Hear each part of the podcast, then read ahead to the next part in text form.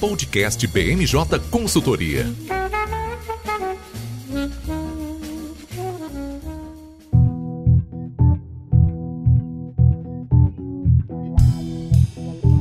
Olá pessoal, tá começando agora mais uma edição do BMJ Podcast. Eu sou o Lucas Fernandes e, como sempre, nós trouxemos um time de especialistas para conversar aqui comigo hoje. Vão participar dessa edição nosso consultor Bernardo Nigri. Tudo bem, Bernardo? Tudo bem, Lucas. Feliz de estar aqui de volta. A gente está feliz com você aqui também. Também aqui com a gente a nossa consultora Gabriela Santana. Tudo bem, Gabi? Tudo bem, Lucas. Prazer estar aqui de volta também. Hoje, hoje a gente está recheado de craques. E fechando o time de hoje, o nosso consultor Gianluca Benvenuti. Tudo bem, Jean? Tudo bem, Lucas, e com vocês? O bom filho a casa torna. Fazia tempo que eu não via falar aqui, mas estamos de volta. Pois é, a gente só consegue trazer o Jean na época do recesso. Ele, ele é muito arredio para vir aqui pro podcast. Bom, galera, o episódio de hoje ele tá recheado com um monte de coisa que tá acontecendo em Brasília a despeito da paralisação das atividades colegiadas tanto no Congresso quanto no STF. A gente vai começar falando sobre a reforma ministerial, um tema que nunca sai de pauta em Brasília, né, mas que estava um pouquinho frio nos últimos dias e que na, nessa semana, logo no início, a gente já começou a ver uma série de sugestões e rumores de bastidor sobre mudanças na estrutura, especialmente dos ministérios ministérios palacianos. Isso já foi confirmado pelo Bolsonaro, mas ainda não foi oficializado no Diário Oficial da União. Independente disso, as possíveis nomeações já movimentaram bastante a cena política e a gente vai trazer aqui um pouco de como isso afetou os humores em Brasília. A gente vai falar também sobre o GT das fake news, é um grupo de trabalho que foi instalado lá na Câmara um pouquinho antes do recesso legislativo e que reacendeu esse tema, que estava adormecido desde o fim da CPMI das fake news, uma comissão parlamentar de inquérito que não teve muitos efeitos, né, não chamou tanta atenção quanto a CPI da pandemia que a gente está tendo atualmente. E a gente fecha o episódio de hoje falando, é claro, sobre o fundo eleitoral, o famoso fundão bilionário que os deputados e senadores aprovaram aí, foi o último presente deles para a gente antes do recesso. É, isso gerou um enorme, uma enorme comoção popular e agora o Bolsonaro tem essa bomba, né, de sancionar ou vetar o fundo eleitoral, correndo correndo o risco aí de desagradar ou o seu eleitor mais ideológico ou então o centrão lá no Congresso. Bom, a gente está gravando esse episódio na quinta-feira, dia 22 de julho, e ele vai ao ar na sexta-feira, dia 23, em todas as plataformas de streaming. Bom, Bernardo, sem mais delongas, vou te chamar aqui para nossa discussão, porque, como eu disse, né, a reforma ministerial nunca é um assunto que sai completamente da pauta, especialmente agora no governo Bolsonaro. Mas, é, de fato, a gente não tinha no radar, né, que é, algumas mudanças ocorreriam aqui nesse período específico do recesso, né, tendo em vista que o Bolsonaro já vinha sofrendo aí algumas derrotas no, Congresso há algum tempo e não tinha é, se posicionado a respeito disso. Queria que você comentasse um pouco para a gente como é que esse assunto voltou à tona nessa semana. Bom, Lucas, essa notícia, né, da que seriam feitas novas mudanças no ministério começou a ganhar força agora no meio da semana, no dia 21, e hoje, quinta-feira 22, o Bolsonaro confirmou em entrevista quais seriam as mudanças pretendidas. Como você bem falou, elas ainda não foram confirmadas, mas a principal delas é se trata da acomodação do senador Ciro Nogueira na Casa Civil, né? Ele é o presidente do PP hoje, um dos principais figuras do Centrão no Senado, e ele vai assumir a chefia da Casa Civil no lugar do, do general Luiz Eduardo Ramos, né? Que vai sair para a Secretaria-Geral da Presidência. Nessa Secretaria-Geral da Presidência hoje está o Onix Lorenzoni, que deve sair daí para comandar o recém-criado Ministério do Trabalho, o Ministério do Emprego e Previdência Social, que ainda também não foi criado. É, essas movimentações como um todo são ju justamente para acomodar o Ciro Nogueira e a chegada dele dentro da esplanada, né? Vale ressaltar, como você bem disse, que o contexto que essas mudanças estão ocorrendo, né? De modo geral, o contexto é de fragilidade na relação do Bolsonaro com o legislativo e a pauta no Congresso deve realmente pegar muito nas próximas semanas e meses. Então, essa mudança visa acomodar justamente esses interesses. Então, acho que vale a gente falar um pouco sobre qual é o contexto dentro do Congresso Nacional que catalisou essas mudanças. É, na Câmara, Lucas, a questão principal que está tocando, como a gente vai falar um pouco mais para frente no podcast, é justamente o embrólio com relação à aprovação do fundo eleitoral, né? Então isso tem pressionado o Bolsonaro e as negociações para como lidar com ele, para se vai sancionar ou vetar, são um fator que está desgastando a relação ainda mais com os deputados. É, a gente vai falar um pouco mais sobre isso, mas o vice-presidente Marcelo Ramos tem sido ponto de tensão e tem aumentado a pressão sobre o governo federal de modo geral dentro da Câmara. Além disso, ainda relacionado com uma das principais figuras né, dessa, dessa movimentação aí nos ministérios, que é o Onix, teve a relação dele no, com o caso da Covaxin, né? Teve as denúncias aí de irregularidades na aquisição de vacinas e a atuação do Onix foi bastante incisiva com relação ao, ao deputado Luiz Miranda, que foi um dos denunciantes, né? Então, isso também aumentou o clima de tensão no Congresso, né, e na Câmara especificamente, e foi uma das mudanças que também tem pressionado o Bolsonaro. Mais especificamente agora com relação ao Senado, que é também um dos focos dessas mudanças, a gente tem a CPI da, da pandemia continuando a ser um fator de pressão para o presidente. Então a gente tem as investigações se debruçando sobre a aquisição de vacinas, sobre as irregularidades, especialmente o caso da Covaxin, e a gente tem isso sendo um fator que tem diminuído tanto a popularidade quanto dado bastante palco para a oposição criticar o presidente. Outro ponto que também pega com relação ao Senado são as sabatinas para algumas indicações importantes que o Bolsonaro fez. É, essas indicações mais, as indicações mais importantes dessas são a recondução do Augusto Aras para a Procuradoria-Geral da República, também a indicação do André Mendonça para uma cadeira no STF. É, essas duas indicações tendem a dominar a pauta nos meses depois do recesso, então ainda não estão marcadas, mas em agosto e setembro tendem ser dois pontos de bastante destaque na agenda do Senado e o clima não é tão positivo assim para essas indicações, especialmente no caso do André Mendonça, que ainda tem bastante existência de vários senadores. É, a gente já comentou bastante aqui no podcast, né, sobre esses assuntos e antes de passar a palavra para o Jean, que eu sei que ele quer dar uma complementada, acho que vale a gente falar também que todas essas questões que estão pressionando o governo são essas mais urgentes, né? Como o Bernardo trouxe, as sabatinas, é, apesar de não ter um prazo para ser realizadas, a gente já tem a aposentadoria do Marco Aurélio lá no Senado consumada e o fim do mandato do Augusto Aras na PGR ocorre em meados de setembro. Então já é um tempo curto em que o governo tem que correr aí para conseguir essa aprovação. Além de tudo isso que você trouxe, né, Bernardo, um outro ponto para a gente considerar é que a gente tem visto cada vez mais o governo com a vontade de entregar alguma reforma que havia sido prometida. Então a gente vê uma movimentação muito grande no escopo da reforma tributária. A gente estava discutindo sobre o substitutivo do Celso Sabino na semana passada, que também recebeu muitas críticas, né? Lembrando que o substitutivo dele tem a ver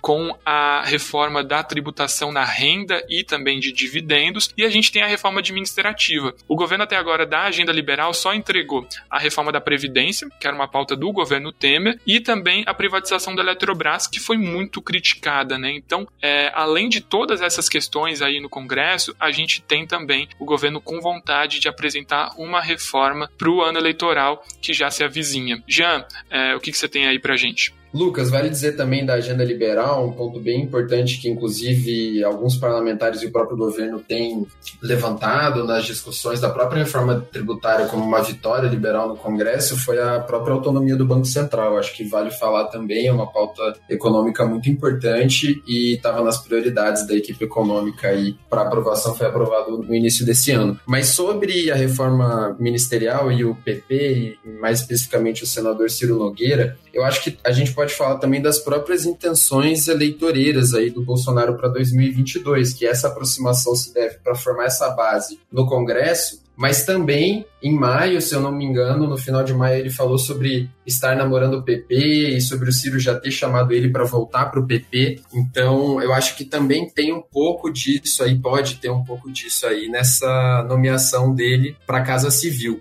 É, em 2020, o PP cresceu como com o número de prefeitos, então todo mundo sabe que os prefeitos eles são os cabos eleitorais dos deputados e, logicamente, também do presidente, principalmente nesse Brasil de 5.500 municípios.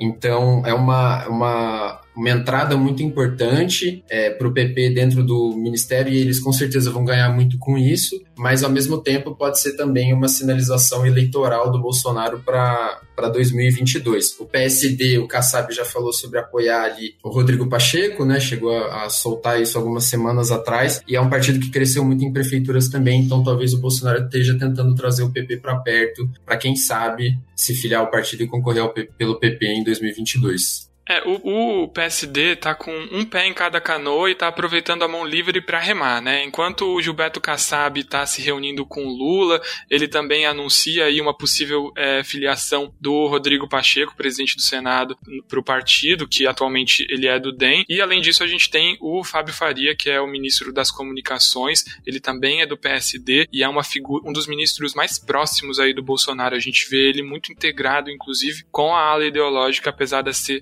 apesar de ser da, da classe política. É, Bernardo, eu sei que você já tinha preparado para trazer um pouco sobre o, o, futuro da filiação do Bolsonaro, né, especialmente nessa semana que a gente já teve aí uma possível negativa do Patriota, que era um partido onde as tratativas com o presidente andavam muito avançadas, mas eu queria recuar um pouquinho e trazer esse personagem aqui, o Ciro Nogueira, para nossa discussão. Ele não tem nada de novo em relação a outros deputados do Centrão, mas ele tem dois componentes que são inéditos até agora no governo. O primeiro é que ele se torna o único ministro do PP. Como o Jean trouxe, o PP é um partido que cresceu muito nas eleições é, municipais e também tem um poderio muito forte dentro do Congresso. Além disso, o Ciro Nogueira é o primeiro senador a ocupar o quadro de ministros do governo Bolsonaro. Isso tem tudo a ver com o ponto que você estava trazendo para a gente, né? CPI da pandemia e também sabatinas aí para depois do recesso. Com certeza, Lucas. E acho que destacar a importância do Ciro é essencial para a gente entender o que, que esse movimento significa. Porque o Ciro, ele não só é considerado um ótimo articulador dentro do Congresso, mas ele justamente solidifica a presença do PP, que ainda não tinha né, nenhum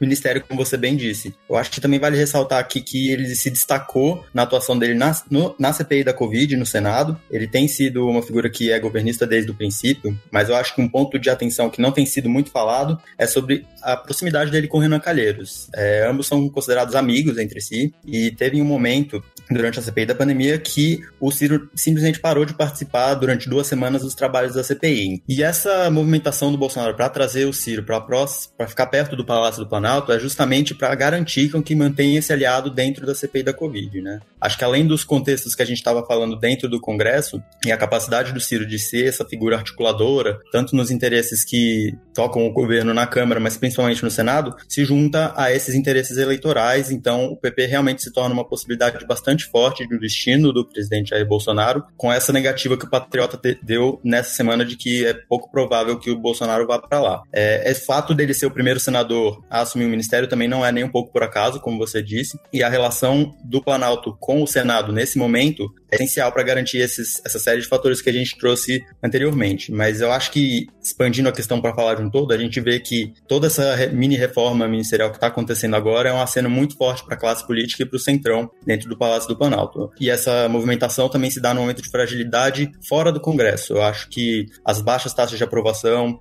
as pesquisas eleitorais que não estão favoráveis para o Bolsonaro em 2022 estão sendo sentidas e aumentam o risco, é claro, de abertura de um processo de impeachment. A gente vai falar um pouco mais de novo sobre o papel da Câmara nisso, mas a gente vê que essa aproximação com o Centrão se torna cada vez mais importante quando o risco de impeachment é, se torna mais real na, no imaginário né, do presidente Jair Bolsonaro. E antes da gente virar a página nesse personagem tão interessante, queria trazer aqui alguns outros, alguns outros fatos que a gente tem que prestar atenção sobre o Ciro Nogueira. Ele é um grande articulador, como o Bernardo trouxe, e ele é o presidente nacional do PP. Então, de fato, essa aproximação ela pode estar é, tá indicando aí os rumos que o Bolsonaro é, pretende seguir. Contudo, queria fazer algumas ressalvas. O Ciro é um senador eleito pelo Piauí nas eleições de 2018, isso daí pós-impeachment.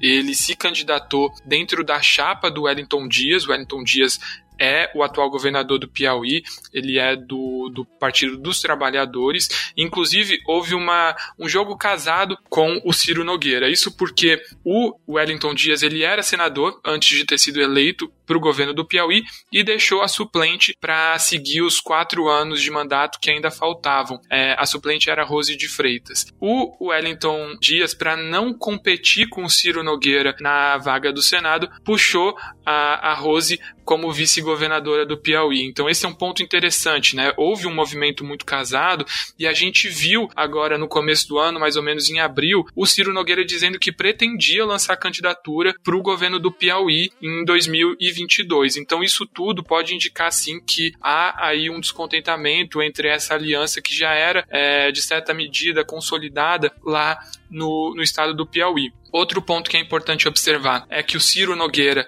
tem mandato assegurado no Senado por mais cinco anos, ou seja, não precisaria, é, caso ele não decida disputar nenhuma eleição, é, nenhum cargo no ano que vem, ele não precisa sair do ministério do Bolsonaro. Né? Vai lembrar que todo político que desejar é, disputar a eleição no ano que vem vai precisar deixar um cargo no executivo até abril.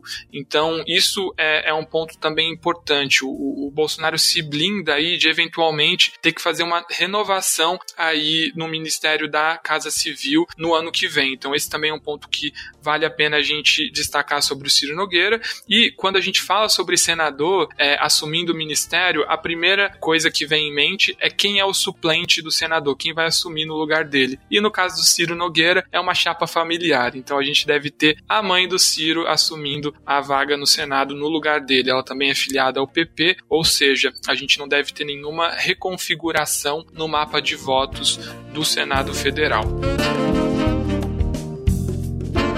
Bom, B, vamos avançar na pauta então e trazer agora outro personagem que é o Onyx Lorenzoni. Ele tá nessa dança das cadeiras há algum tempo, né? Vamos parar para pensar. Ele já foi ministro da Cidadania, depois acabou deixando essa vaga para um político do Republicanos e agora ele sai de novo da Secretaria de Governo, né? Eu queria que você comentasse um pouquinho pra gente sobre essas movimentações. Bom, Lucas, essa saída do Onyx da Secretaria do Governo é muito fruto da relação que ele desenvolveu justamente com os congressistas nesse nesse período que ele estava lá. É, ele atualmente não era muito bem visto por muitos dos congressistas. Acho que a situação da Covaxin, como a gente falou, exemplifica muito bem essa, esses embates que aconteceram durante a sua estadia nessa situação de que intermedia, intermedia o trabalho entre o Palácio e o Legislativo. E é positiva para a classe política não só por ele estar saindo de um lugar em que ele cria muitos desses embates com eles, mas também porque recria justamente o Ministério do Trabalho. Né? Essa recriação era demandada desde o início do ano, então na primeira reforma ministerial que a gente já teve,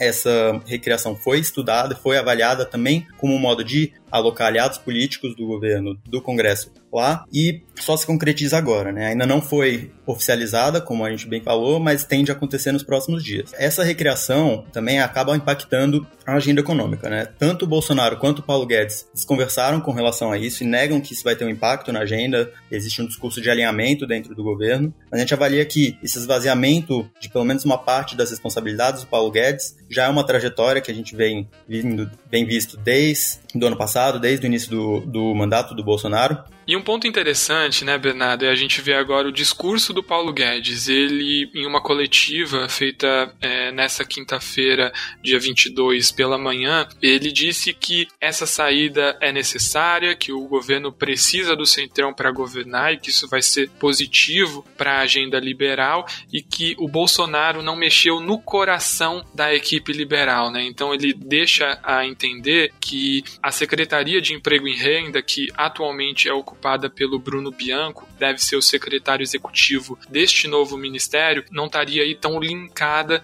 com outros pontos da equipe liberal, né? Então essa vai ser a narrativa que ele vai tentar vender. Mas o que eu diria que chama atenção é o fato desse é, desmembramento do Ministério da Economia ter ocorrido só agora, né? A gente vem discutindo rumores sobre isso há muito tempo. Então é, é curioso que só ocorra agora, né? Mas acaba consolidando um movimento que já é muito sabido em Brasília. Eu acredito também, Lucas, que a gente vai precisar prestar muita atenção no que vai acontecer dentro do Ministério do Trabalho, porque o PTB e o Solidariedade, antes, eles comandavam a pauta por um certo tempo já, desde o do governo do PT, dos, dos anos Lula ainda. Então, após a recriação do ministério, se o Bolsonaro de fato quiser agradar alguns partidos do Centrão, eu quero ver como que ele vai fazer para segurar a agenda liberal no Ministério do Trabalho com solidariedade ao PTB de hoje. Eu queria ser uma mosquinha, viu, Jean, para saber como o Roberto Jefferson recebeu essa notícia. É, ele estava há muito tempo fazendo uma série de agendas com o Bolsonaro, ele queria emplacar a filha dele, a Cristiane Brasil, para o comando do ministério. Então, sem sombra de dúvida, você cobre um um santo e descobre o outro. E o Bolsonaro vai ter que se posicionar em relação a isso num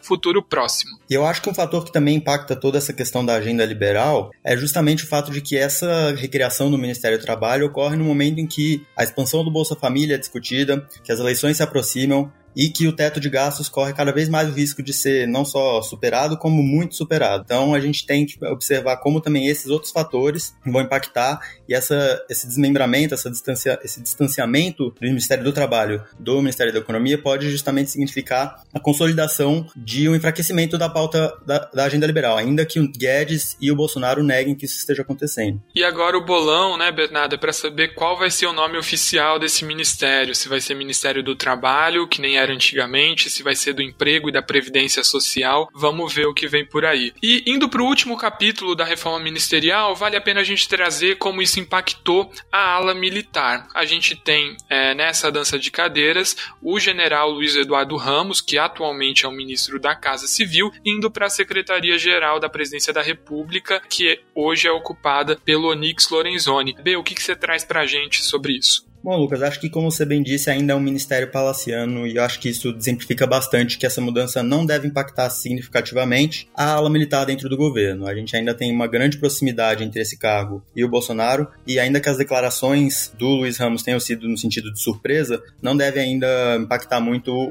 o, a influência dos militares dentro do Palácio do Planalto devem permanecer mais ou menos as mesmas as influências dentro desse grupo. A ala militar ainda continua bastante presente em várias áreas importantes para o governo, ministérios que ainda têm bastante impacto tanto no orçamento quanto na política, então essa relação deve se manter ainda bem próxima nos próximos, no curto prazo, eu acredito. E no fim das contas acaba isolando um pouco os militares desse relacionamento com o Congresso, né? Então a gente já teve o Walter Braga Neto que foi remanejado para a defesa, inclusive causou muita dor de cabeça cabeça para o governo nessa semana por supostamente ter ameaçado de que as Forças Armadas não apoiariam as eleições do ano que vem se não houvesse a aprovação do voto impresso pelo Congresso Nacional. E a gente tem agora o Luiz Eduardo Ramos também saindo da Casa Civil. Com isso, ele continua próximo ao Bolsonaro, como você trouxe, né? Um ministério palaciano, ou seja, a sala do Eduardo Ramos vai estar só alguns passos de distância da sala do Bolsonaro e a gente coloca aí a consolidação da classe classe política nessa articulação, que é, começou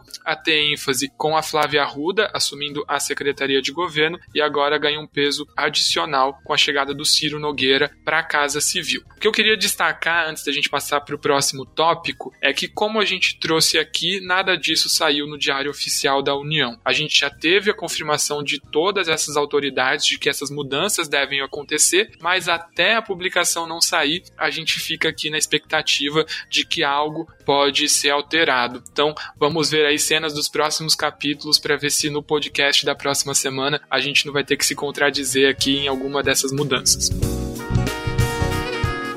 Bom, avançando na pauta, queria chamar agora o Gian para falar sobre as fake news. Gian, um pouquinho antes do recesso, eu lembro de você estar tá lá na Câmara acompanhando a instalação desse GT, que traz uma dobradinha já muito conhecida para quem acompanha o setor de tecnologia na Câmara, não é mesmo? Isso, Lucas. O deputado Orlando Silva foi designado para relatar o GT, a deputada Bruna Furlan para a presidência da comissão. A gente já viu isso acontecer. Eu acho que o formato mais memorável foi na Lei Geral de Proteção de Dados, na formulação pelo Congresso, e também da PEC 17 de 2019, que, que colocava a proteção de dados pessoais como um direito fundamental na, na Constituição. Eles são muito próximos, a gente acompanhou presencialmente a reunião do GT, eles têm, eles têm uma boa conversa entre os dois, então eu tenho certeza que não foi por acaso que eles foram colocados um do lado do outro. Essa matéria é muito importante para o governo federal também, é, para a Câmara dos Deputados. Fake news é um tema que já está em voga, vinha sendo discutido com o PL 2630 lá no Senado no ano passado. Eu já quero lembrar para vocês que o PL 2630 ele foi aprovado em menos de dois meses no Senado Federal devido ao, ao sistema de deliberação remota. Então, com certeza foi uma pauta que já teve de começo muita polêmica, mas mesmo assim ele, ele correu muito rápido no Senado. Já na Câmara dos Deputados, depois que ele chegou, ele acabou ficando parado. E na oportunidade que ele chegou, Lucas, lá em em agosto de 2020, o deputado Orlando Silva já tomou a frente das discussões pela indicação do deputado Rodrigo Maia, que era presidente à época, e ele elaborou um seminário e trouxe diversas pessoas para conversar sobre o tema. E acabou fazendo algumas mudanças. Ao final desse, dessas audiências públicas, ele chegou a, a soltar uma minuta de substitutivo ao texto e ele teve algumas mudanças no texto, algumas bem recebidas, outras não tão bem recebidas. Mas eu acho que não vale nem muito a pena a gente ficar muito em cima do texto, mas da, da ideologização e da política em volta do tema. A gente teve a CPI, a CPMI das fake news, que não teve uns resultados muito expressivos, como você falou no início da nossa conversa, mas ao mesmo tempo a gente tem que lembrar que a CPMI das fake news ela não deixou de fato de funcionar. A parte administrativa, então ela recebeu muita documentação ao longo desse tempo que ela ficou, entre aspas, parada, né, as, a, as reuniões. E logo depois que a CPI da, da pandemia agora é, mandou um requerimento pedindo um auxílio da CPMI das fake news para tratar sobre vacinas, eles já cederam ali uma equipe, a deputada Lídice da Mata, que relatava a matéria na CPMI das fake news, ela já cedeu alguns funcionários da Câmara que trabalhavam na CPMI e, se eu não me engano, até um delegado e um perito que foram cedidos pela Polícia Federal para a CPI da Covid para falar exatamente sobre essa parte de vacinas. Então a CPMI das fake news está funcionando administrativamente e está influenciando também no processo político. E a gente chega agora no GT da Câmara dos Deputados, que foi criado pelo deputado Arthur Lira. Teve uma composição é, bem diversa, mas alguns parlamentares que se repetem em temas de tecnologia, como a deputada Luísa Canziani, que também é, se repete muito em temas de educação. O mesmo com o deputado Felipe Rigoni, que anteriormente havia protocolado um projeto, o PL 1429, junto da deputada Tabata Amaral, também o PL 1358 de 2020, os dois de 2020, tratando sobre fake news, mas eles decidiram ali, com o senador Alessandro Vieira, que é parceiro deles ali do movimento Renova BR, que esse texto seria iniciado de fato pelo Senado, foi o PL 2630. É, Jean, eu só queria me corrigir, porque, enfim, eu falei que a CPMI não trouxe muitos resultados, mas, pô, no repertório de memes é inegável a contribuição que essa CPMI trouxe aí para a cena brasileira. A gente tem desde as discussões da Carla Zambelli com a Joyce Hasselman até o Alexandre Frota perguntando se o Eduardo Bolsonaro gostava do conteúdo audiovisual que ele produziu em um determinado tempo da carreira dele. Então, sem sombra de dúvidas, foi uma CPMI que, que trouxe aí muita coisa para a gente comentar, tem muito material para ser é, aprofundado. Sobre essa dupla dinâmica que você já trouxe, né, o Orlando Silva e a Bruna Furlan, um ponto que pode ser, à primeira vista, só queria dizer que a proximidade deles poderia ser muito questionada, né? Quando a gente olha para Orlando Silva, ele é um deputado do PS do, do PCdoB e a Bruna Furlan é do PSDB, ou seja, tão espectros ideológicos muito diferentes, mas eles têm uma relação de fato muito próxima e muito parceira, né? Quem, quem acompanha o setor de tecnologia da Câmara sabe muito bem disso. É, eles são do mesmo estado, estado de São Paulo, e mesmo assim tem uma, uma é, jogada muito casada, né? Então é interessante ver essa renovação Inclusive, o Orlando Silva, apesar de estar num partido que seria considerado aí um dos mais à esquerda na Câmara, ele sempre teve uma relação muito boa com o Centrão, né? Ele era um dos principais aliados aí do Rodrigo Maia quando ele era presidente da Câmara junto à oposição. Então é uma figura para a gente prestar atenção sem sombra de dúvidas. Queria que você é, falasse um pouquinho, Jean, antes da gente entrar é, um pouco em, em qual é o calendário do GT, traçar quais são as limitações de um grupo de trabalho na Câmara Câmara, porque as discussões que saírem de lá não vão ter o, o, mesmo peso de projetos de lei que, porventura, fossem aprovados nas comissões, não é mesmo? Isso, Lucas. Na verdade, é criado um relatório e pode até sair dali uma minuta de substitutivo, mas ele, ele é meramente consultivo, assim. Mas isso não exclui o fato que pode haver uma articulação política até do deputado Orlando ou das pessoas interessadas em que esse projeto é, se movimente logo pela Câmara, não impede de ter uma votação para que ele seja votado diretamente no plenário. E o deputado Orlando Silva pode facilmente argumentar que as discussões já foram feitas no âmbito do GT e isso não precisaria ser feito no âmbito de uma comissão especial, que é como está falando ali na tramitação do projeto. Ele foi designado por uma comissão especial recentemente, inclusive, se eu não me engano, foi no dia 15 de julho.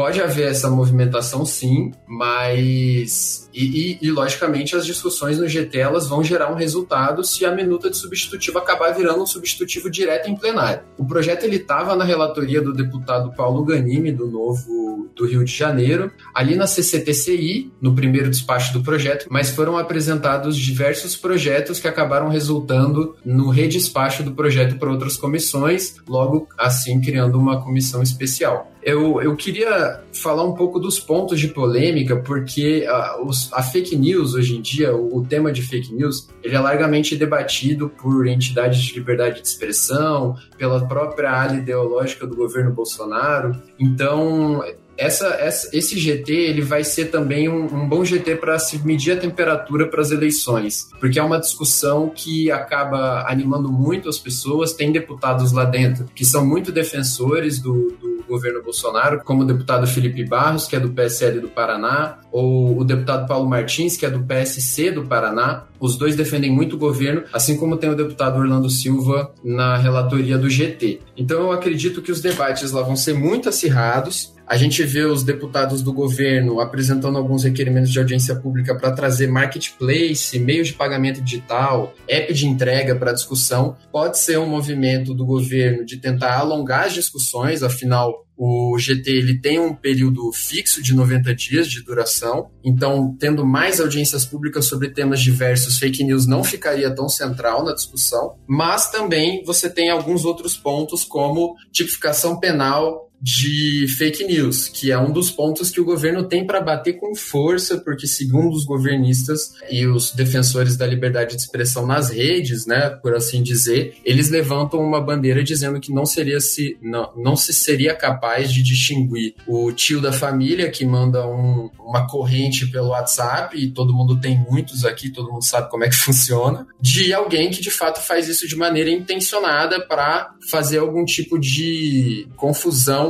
nas eleições para 2022, por exemplo, que estão longe, mas não tão longe assim, né? E Jean, esse é o cerne da questão, né, que você trouxe aqui no fim da sua fala, né? Quem é contra o avanço desse tipo de legislação normalmente costuma pontuar de que esse debate está premiado aí por uma conotação eleitoral muito forte. O que eu acho que é interessante da gente destacar antes de ir falando um pouquinho sobre alguns detalhes do texto que eu acho que é interessante a gente abordar aqui é que por se tratar de uma legislação que não se aplicaria exclusivamente para assuntos eleitorais, o PL das fake news não ficaria restrito àquele prazo que a gente tem para outros itens da reforma eleitoral, que é o famoso dia 2 de outubro. Para quem, enfim, não está muito familiarizado com esse tipo de discussão, é, a gente tem, de acordo com a legislação atual, o, o, critério de que qualquer regra eleitoral precisa ser sancionada pelo presidente da República pelo menos 365 dias antes do primeiro turno da eleição seguinte. Ou seja, para a gente aprovar qualquer mudança é, no sistema é, distrital, por exemplo, mais verba para deputadas e para candidatas, é, a gente teria que fazer essa aprovação nas duas casas e, e a sanção pelo presidente da República até o dia dia 2 de outubro. No GT da Fake News, essa questão não entra em pauta. Tudo que vai valer aí é o período de vigência que os parlamentares vão colocar aí no anteprojeto, como você tinha mencionado, né? Isso, e, a, e o impacto vai ser estrondoso nas eleições de 2022. Estava se discutindo muito isso nas eleições de 2020. Como as eleições pra, de 2020 acabam sendo muito pulverizadas, eu acredito que a Autoridade Nacional de Proteção de Dados, que, ou o próprio conselho criado, né, o Conselho de Transparência na Internet criado pelo projeto, não teria nem condições de fazer uma avaliação muito precisa nas eleições municipais. Mas nas eleições majoritárias de nível federal, eu acredito que esse impacto pode ser, pode ser diferente. Então, as grandes redes da, da extrema-direita nas redes sociais ou da extrema-esquerda com certeza vão estar sob um monitoramento já desse projeto se ele acabar sendo aprovado até as eleições de 2022. O que vale dizer também que esse projeto, por ter um, um efeito amplo, Lucas, é, não deve ser ignorado o discurso de alguns deputados governistas falando que isso terá sim impacto em outros setores do mercado. Isso pode resultar em uma possível regulação das redes sociais, pode impactar qualquer tipo de setor que usa perfilhamento, então definir um perfil de consumo de um consumidor, de um cliente, ou até perfil de crédito para instituições financeiras. Perfilhamento tem uma definição dentro do projeto, então pode ser que impacte aí para outras pessoas que utilizam também impulsionamento em redes sociais de ads. Hoje em dia todo mundo usa, as, as empresas, as grandes empresas estão se aproveitando muito disso em redes sociais, então o impacto vai ser muito grande e talvez essa discussão de fato mereça ser feita é, mesmo sendo uma estratégia governista para tentar alugar um pouco os debates. É isso aí, né? A gente estava vendo antes do GT é, ganhar forma o TSE, sobretudo agora na presidência do é, ministro Barroso, é, tentando proporcionar um tipo de autorregulamentação das redes sociais. Então, o, o, Tribunal Superior Eleitoral apostava muito nessa frente. Vamos ver o que vem por aí. Acho que um ponto importante para a gente manter no radar sobre esse assunto é a CPI da pandemia. Já foram aprovados alguns requerimentos para que sejam ouvidos representantes de algumas redes sociais, como o Facebook e o Twitter, é, lá no escopo da CPI da pandemia, né, pensando aí nas postagens de, de autoridades em relação ao coronavírus,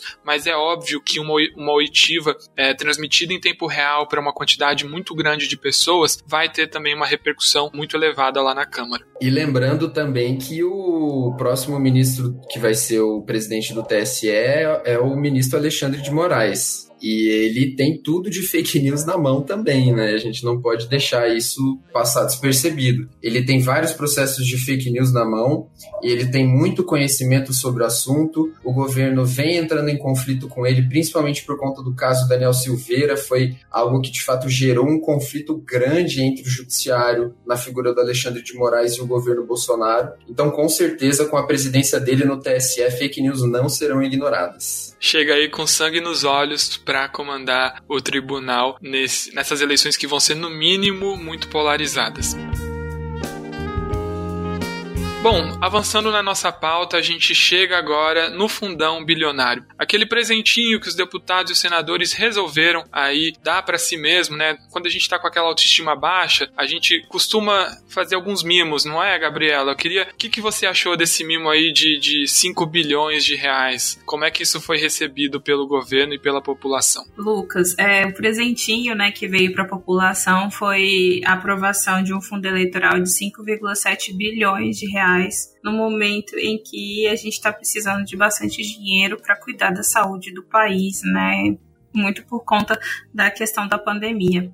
A gente estava falando um pouquinho antes aqui do, do, do, início do podcast que essa parte do fundão eleitoral, barra recesso, barra confusões entre os parlamentares e presidente da república por conta do, dos valores do fundão, virou um pouco gossip de bastidores, né? Então a gente fica até interessante assim falar sobre isso. Acho que para além do assunto técnico é, é, é engraçada essa dinâmica de como está se reverberando nos bastidores do Congresso e nos parlamentares. Vou começar falando um pouquinho aqui que semana passada a gente ainda não sabia com certeza se o, a gente teria realmente o recesso parlamentar é, na verdade, ele foi aprovado nos 45 minutos do segundo tempo e ele foi aprovado com esse valor, esse pequeno valor, entre aspas, do fundo eleitoral. E isso começou a reverberar nas redes sociais rapidamente, muito porque é, a maioria dos aliados do governo Bolsonaro votaram a favor da LDO. E aí houve uma confusão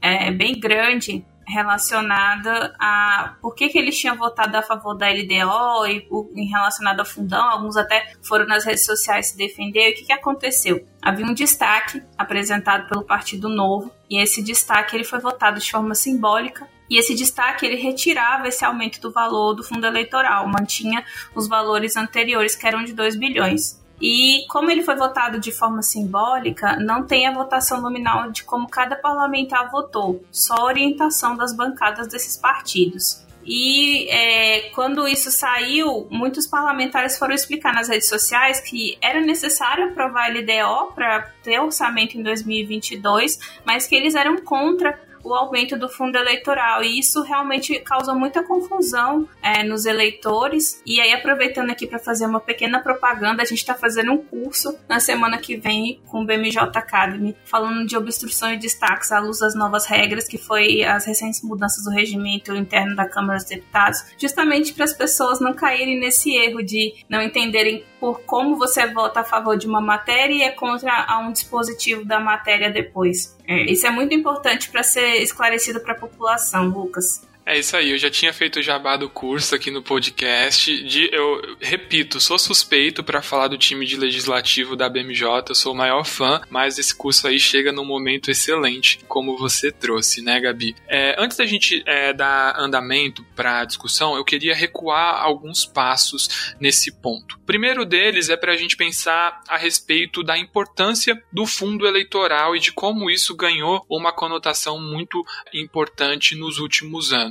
Antes das eleições de 2018, a gente tinha a permissão para que empresas e, enfim, entidades aí de pessoas jurídicas fizessem a doação para os candidatos políticos. Isso tudo acabou sendo proibido na reforma eleitoral é, de 2017 e, com isso, os partidos e os, e os candidatos acabaram precisando de outras fontes de financiamento. Para não falar que a gente só está sendo contra o fundo eleitoral né, e, e dar um, um, um, elemento do grau de importância que ele tem, é importante que a gente pense, pense na desigualdade do Brasil. É um país muito pobre, onde a maioria dos eleitores não tem condições de fazer doações para os candidatos que eles apoiam e, e que também, até então, nunca houve uma tradição muito forte de doação de pessoas físicas, já que a verdadeira cereja do bolo sempre vinha das doações milionárias das empresas. Com isso, não é uma estratégia só que o Brasil adotou, mas que também muitos outros países têm sistemas parecidos, a gente cria o Fundo Público de Financiamento das Eleições, onde cada partido recebe uma fatia desse fundo de acordo com a representatividade que a sigla possui dentro do Congresso, do Senado, enfim, a, a, a distribuição ela varia muito de país para país, mas é um fundo que é relevante, né? Então acho que esse é um primeiro ponto que a gente tem que destacar a respeito do fundo. Ele é importante para a manutenção da democracia, para garantir que não apenas os candidatos que tenham capacidade de autofinanciamento tornem-se competitivos nas eleições, mas sem sombra de dúvida, acho que todo mundo aqui pode concordar que o aumento nesse ano foi no mínimo abusivo. E aí a gente chega para uma segunda etapa disso tudo. Quando a gente olha para 2018, a gente consegue ver que o Bolsonaro foi um candidato que teve uma capacidade muito grande de mobilizar a população e conseguir doação de pessoas físicas. Então o Bolsonaro e o Lula se destacaram na campanha, conseguindo muitos recursos, mas para o resto da classe política isso não é a, a, realidade. Então daí que a gente vê por que, que o Centrão e, e outros partidos políticos foram em peso é, a favor dessa bandeira e por que, que o presidente, né, a liderança do governo que representa o presidente no Congresso, também orientou a favor, porque seria comprar uma briga muito grande, né, Gabi? Com certeza, Lucas. Eu queria só reforçar esse ponto da importância do fundo eleitoral, né? Essa, essa questão do fundo eleitoral surgiu ali com as denúncias também de corrupção relacionadas à Lava Jato. É muito importante que para o processo democrático a gente tenha dinheiro para financiar campanhas de, de, das mais variadas pessoas, e não só para quem tem poderio econômico. É, voltando para essa questão do apoio da base governista dentro do parlamento, muito do sucesso é, de algumas pautas do governo se dá por essa base do governo. Então, o PP hoje é um partido bastante proeminente, é o partido, um partido de centro que tem apoiado Bolsonaro nas pautas dentro do Congresso e seria muito ruim se indispor com quem está apoiando as pautas do governo dentro da Câmara e do Senado. Bom, e aí a gente chega em alguns personagens que acabaram ganhando muita relevância, que, como diria aquele velho meme, xingaram muito no Twitter. Normalmente, quando a gente tem a votação de medidas. Normalmente não. A regra é que quando medidas orçamentárias são votadas no Congresso, elas passam pelo plenário do Congresso, que é presidido sempre pelo presidente do Senado Federal, atualmente o senador Rodrigo Pacheco. Na mesa diretora do Congresso, o primeiro vice-presidente é o primeiro vice-presidente da Câmara, que atualmente é o deputado Marcelo Ramos, do PL do Amazonas. No dia da votação da LDO, houve uma combinação para que o Pacheco não estivesse na presidência da sessão de plenário do Congresso e que o Marcelo Ramos presidisse. Inclusive, como a Gabi falou, essa pauta está recheada de fofoca. É, o, o que se diz é que o Rodrigo Pacheco não presidiu a sessão porque estava tentando passar panos quentes é, junto com as Forças Armadas, né, tentando fazer com que a ala militar não subisse muito o tom contra o Congresso. Então já estava indo lá apagar um incêndio no momento da LDO. Como o Marcelo Ramos estava presidindo a sessão nesse momento, ele acabou sendo o bode expiatório usado pelo presidente Jair Bolsonaro. Vamos lembrar aqui que o Bolsonaro, no momento da votação da LDO, estava internado lá em São Paulo por conta de obstrução intestinal, então não estava em Brasília, mas é, segundo ele postou nas redes, ele continuava é, ocupando plenamente aí todos os poderes da presidência da República. Então, na teoria, ele estava por dentro do que estava sendo votado no Congresso. Mas daquele jeito bem Bolsonaro que a gente já conhece, ele acabou dizendo que quem pautou isso daí, quem levou é, essa votação simbólica, né, e, e um tanto quanto atropelada, foi o Marcelo Ramos, que não recebeu nem um pouco bem essa questão, não é, Gabi? Não só ele, também como o filho dele, Eduardo Bolsonaro. Vamos voltar uns passinhos atrás para contar como foi essa inclusão né, do valor de 5,7 bilhões no fundo eleitoral. O relator da LDO ele incluiu isso no texto na quinta-feira pela manhã e no final da noite ele foi votado, né? Quando houve a, toda essa manifestação da população relacionada aos valores de, do fundão eleitoral, pensando também nessa, na, na pandemia e toda a crise de saúde sanitária que a gente está passando, alguns parlamentares aliados do Bolsonaro começaram a se manifestar nas redes, é, como a gente tinha falado, é, explicando que na verdade eles eram contra o fundo, e, mas a favor da LDO é que precisavam aprovar a LDO por conta das contas de 2022. Só que houve um acordo é, nos bastidores pedindo que os destaques fossem votados de forma simbólica para que a sessão não perdurasse tanto tempo e conseguissem aprovar a LDO e garantir assim o recesso parlamentar. O único partido que se manifestou contra a votação simbólica dessa parte da LDO foi o Novo, inclusive o destaque é do Novo. E é isso que o Marcelo Ramos tem alegado junto com os seus eleitores e os seus acompanhantes nas redes sociais, que o Marcelo Ramos hoje tem uma, uma, um acompanhamento expressivo nas redes sociais dele. Então, ele tem alegado isso, de que nenhum partido, além do novo, pediu para que esse destaque fosse votado de forma nominal, e mesmo que os parlamentares da base governista e os mais próximos do Bolsonaro hoje peçam para fazer o registro de que eles eram sim a favor do destaque para retirada desse, desse valor, eles, no momento da votação, não se manifestaram e deixaram que passar assim mesmo. É, Gabi, só para comentar que esse, esse relacionamento sério, esse casamento, como diria o Bolsonaro, entre o Congresso Nacional e o Poder Executivo na figura do Centrão, ele está meio abusivo, porque tudo que é aprovado pelo Congresso que é positivo, o governo Bolsonaro fala que é dele, e tudo que é aprovado pelo Congresso que é negativo, ele fala que é culpa do Congresso. Então tá, tá meio descabido esse casamento. Com certeza, Jean. E vale falar também que o Marcelo Ramos, ele é do mesmo partido da Flávia Arruda que hoje ocupa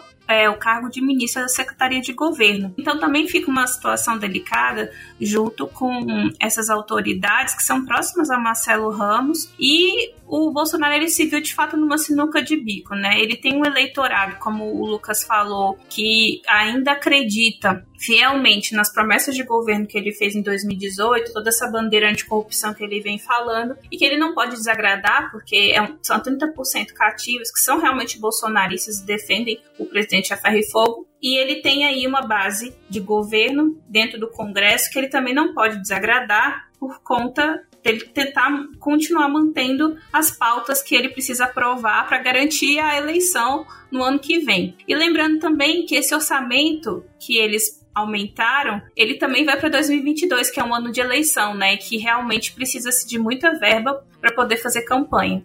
E aí, Gabi, o fato é que agora a gente tem o presidente com a bomba na mão. Antes de comentar sobre isso, só queria dizer, né, você trouxe um ponto excelente. A Flávia Arruda é do mesmo partido do Marcelo Ramos e ela ocupa a Secretaria de Governo, que tem como função exclusiva acompanhar e orientar os parlamentares sobre como o governo deseja votar determinadas matérias. Então, de fato, não tem como dizer que isso não foi aí um, uma movimentação que, que ocorreu sem o conhecimento do Palácio do Planalto. Seria bem bem difícil a gente acreditar nessa teoria. Bom, o presidente agora tem questão de vetar ou não a LDO, como você disse, ele vai ter que comprar uma briga com, com, com o Congresso ou então com a opinião pública, com os seus eleitores mais aguerridos. E sobre esse aspecto, um ponto interessante que a gente ouviu o Bolsonaro falando nessa semana é que ele também faz parte do Centrão. Se a gente pensasse num discurso parecido desse vindo do presidente lá em 2019, quando ele assumiu a presidência da República, eu ia dizer que, que, que, que, a, que a pessoa que sugeriu isso estava maluca, mas de fato a gente viu o presidente falando sobre isso nessa semana. É, queria que você comentasse, Gabi, rapidamente sobre como é que vai funcionar esse processo de sanção e veto da LDO e também como é que esse assunto pode também ter algum tipo de interação lá no judiciário, que a gente tem uma certeza na vida, né? Tudo que é aprovado no Congresso eventualmente vai parar lá no STF via judicialização. Lucas, o presidente Bolsonaro usou seu Twitter, que muitas pessoas chamam de Diário Oficial da União ultimamente, né? Para dizer que vai vetar sim o fundo eleitoral. Ele falou isso na segunda-feira, mas ah, isso ainda não é uma certeza. Por quê? Porque caso ele vete, a gente fica sem fundo eleitoral para 2022. Então existe uma manobra que deixaria toda a pecha de valor de fundo eleitoral em cima do Poder Executivo, que seria mandar uma mensagem retificando o valor para 4 bilhões e o único papel do Congresso seria chancelar ou não esse valor. Só que com isso, ele tiraria toda a responsabilidade desse aumento de valor do Congresso e deixaria só para o Poder Executivo. E aí, Lucas, o Bolsonaro ele está realmente entre a faca e o gume. Por quê?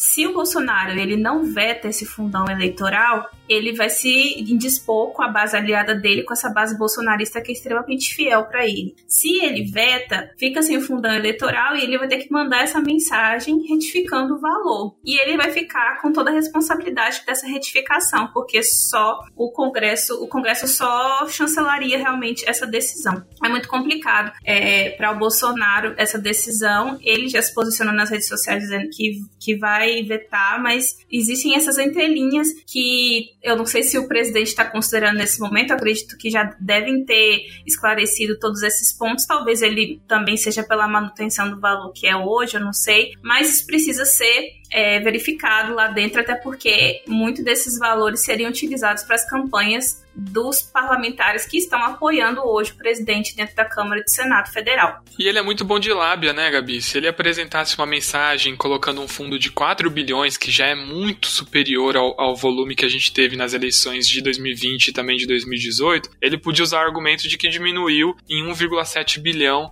o fundo aprovado pelo Congresso, né? Então, na hora do discurso e da narrativa, ele vai dar um jeitinho aí de fazer valer esse poder dele, da caneta BIC, como ele costuma é, chamar.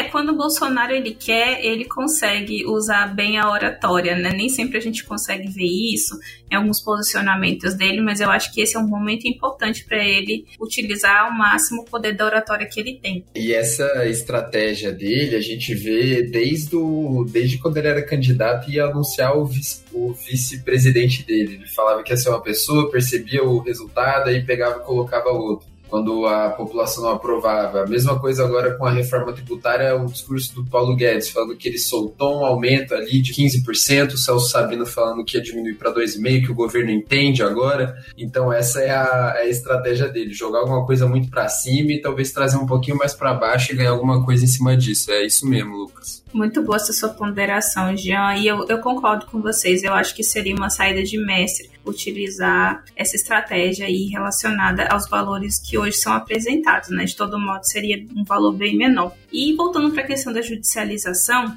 a gente teve um mandato de segurança protocolado no STF. Os parlamentares que assinaram foi o senador Alessandro Vieira, os deputados Daniel Coelho, Felipe Rigoni, Tabata Amaral e Vinícius Poit, Adriana Ventura e Thiago Mitral, do Novo. É, esses congressistas eles estão argumentando que a isenção, a isenção do aumento do fundão ela, ela não seguiu os trâmites constitucionais previstos referentes à norma orçamentária, porque para eles não houve prazo razoável para deliberação do tema. O que, que é o objetivo desse mandado de segurança? É tornar sem efeito a decisão do Congresso de aumentar o fundo eleitoral. Esse mandado de segurança caiu na mão do ministro Cássio Nunes Marcos e ele ainda não se manifestou em relação a isso, mas como você falou, Lucas, já está no judiciário para decidir esse assunto. Diante desse movimento, alguns parlamentares da oposição também se manifestaram dizendo que eram contra é, o fundo eleitoral, inclusive o deputado Afonso Florencio, que é um parlamentar proeminente na bancada do PT, ele informou que o partido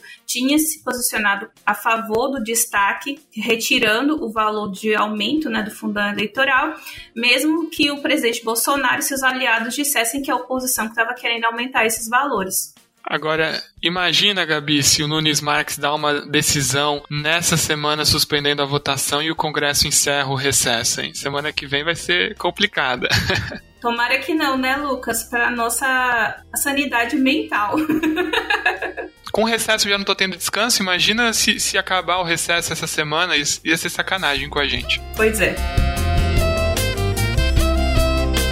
Bom, pessoal, o episódio de hoje está chegando ao fim. Queria agradecer demais a participação do Bernardo, da Gabriela e do Gianluca aqui comigo hoje e convidar todos vocês que nos ouviram até agora a seguir a BMJ nas redes sociais. Eu fico por aqui e até a próxima.